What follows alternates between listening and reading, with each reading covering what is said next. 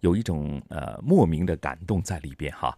好，那接着下来，宋雪又接着下来是介绍哪一类的匠人匠心呢？嗯，匠人匠心的最后呢，我们要给大家介绍的呀，是一个非常有意思的呃技艺了，叫做陶盒雕刻技艺。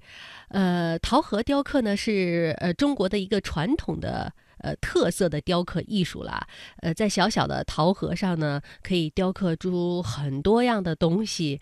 呃，可以说核雕虽微，但是微中见红。自古以来吧，核雕呢以其特有的艺术魅力，也让无数的呃藏物玩物者感到惊叹和入迷。比如说呢，在这个核雕上呢，你可以看到像渔家乐呀，还有赤壁夜游啊、桃园三结义啊等等啊这样的呃题材的核雕。问世要给大家呢介绍的是作为非物质文化遗产传承人的田家才，他呢就是立志一定要把陶盒的雕刻发扬光大。嗯，好，那接着下来的节目时间，也让听众朋友们去认识一下这个呃陶盒雕刻到底是怎么一回事，而且它的这个。技巧又在哪方面体现出来？而且呢，在传承以及保育过程当中，又面对哪些问题？好的。错也在二十八工具都是普通的工具，的工具，没有特殊工具，用传统的工具干复杂活。从十二生肖到各式各样的茶壶、首饰、文房四宝，他用陶盒雕刻出精美的艺术品。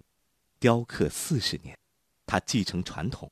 发扬创新，让陶盒雕刻绽放了新的光彩。作为非物质文化遗产传承人，他立志把陶盒雕刻发扬光大。你看这个剑，这是为奥运会做的，啊，零八年这个这个奥运那个徽标，啊，两个这个二斤重。看着这些有着精巧做工、美轮美奂的作品，很难想象。它们是由一个个小小的陶盒拼搭而成的，那么小陶盒怎么就变成了艺术品了呢？又是谁让这些陶盒焕发了不一样的光彩呢？他就是今天的主人公，烟台龙口市非物质文化遗产传承人，六十九岁的老人田家才。这些东西呢，都是我这几年的作品的一部分啊。今年呢，准备参加全国比赛呢，就是这个作品，呃，做个牛，个牛皮铜片，做个大牛，这个大牛呢，做了两个多月，用了一千多个陶壶。在田家才的家里，墙上挂的、地上摆的、身上戴的，都是用桃核雕刻的。四十年前，老田就开始学雕刻，启蒙老师。就是他的父亲。我父亲那个挺开朗，这个要那个要，把这些把家小孩都给都给喝了。我也是那时候，也就是八九岁，也在那画。那个时候刻的东西都是什么样的？就是小人小小小小人。陶盒雕刻起源于明朝，多以人物、生肖、吉祥物为主，精巧玲珑，是一种垂挂在衣带、完善。或袖带下面的坠物，既可欣赏把玩，也有驱灾辟邪之说。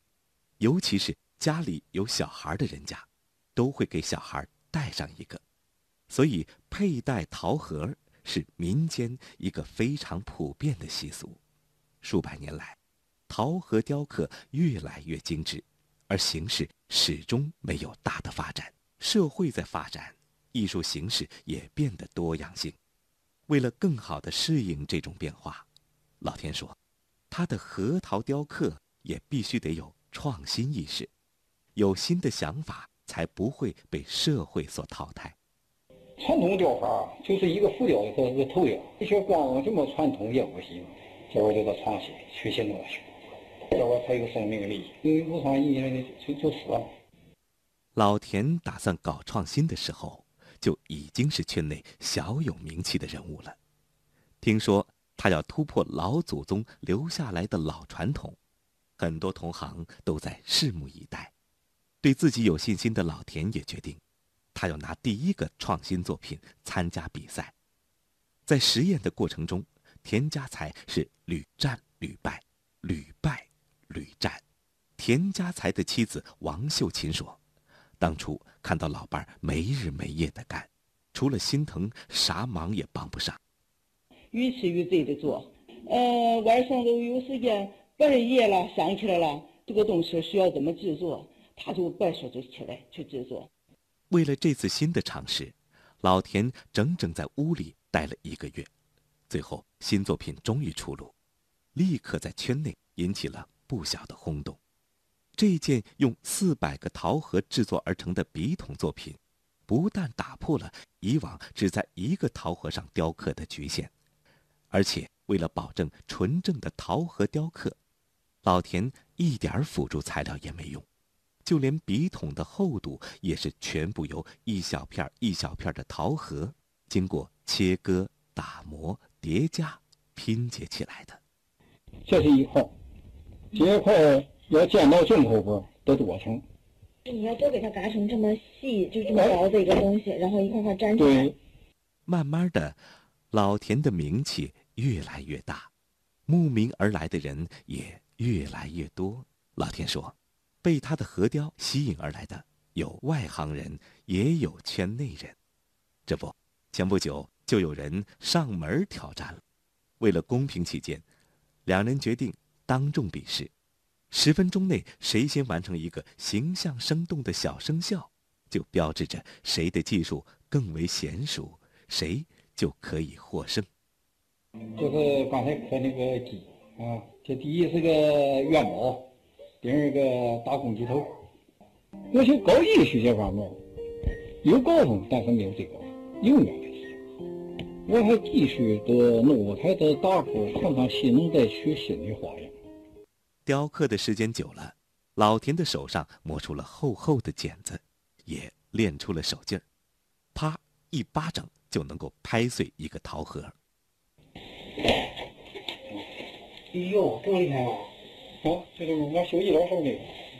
田家才一生痴迷于桃核，作品无数，有的作品赠送亲友，有的贴补家用卖钱了。但是大部分的作品，老田是舍不得卖掉的。从小件的十二生肖，到各式各样的茶壶、首饰、文房四宝，从传统到创新，四十年来，田家才一共雕刻了五万多件作品。陶和雕刻不仅让田家才的生活充满了乐趣，也让他收获了很多的荣誉。这个全国这个这个野草同样创意奖，全国的那四。老田的儿子田少模，从小就在父亲的身边耳濡目染，喜欢上陶和雕刻。为了不让这门手艺失传，他拿起了锉刀，开始了他的雕刻之旅。就是继续跟俺爸好好学，嗯，把这东西发展下去，不能叫这个手艺丢了。核雕是伴随田家才一生的兴趣，在陶核雕刻中，老田找到了自己的一片天地。田家才说：“虽然儿子继承了他的衣钵，但是想要把这门手艺发扬光大下去，还需要他再多做一些事情。”我几个这个呃朋友吧，都是非物质文化遗产，他挺近，打算合伙呢办一个呃非物质文化遗产。创新这个基地，嗯，就是把这个创新下去，哎，越越多越好。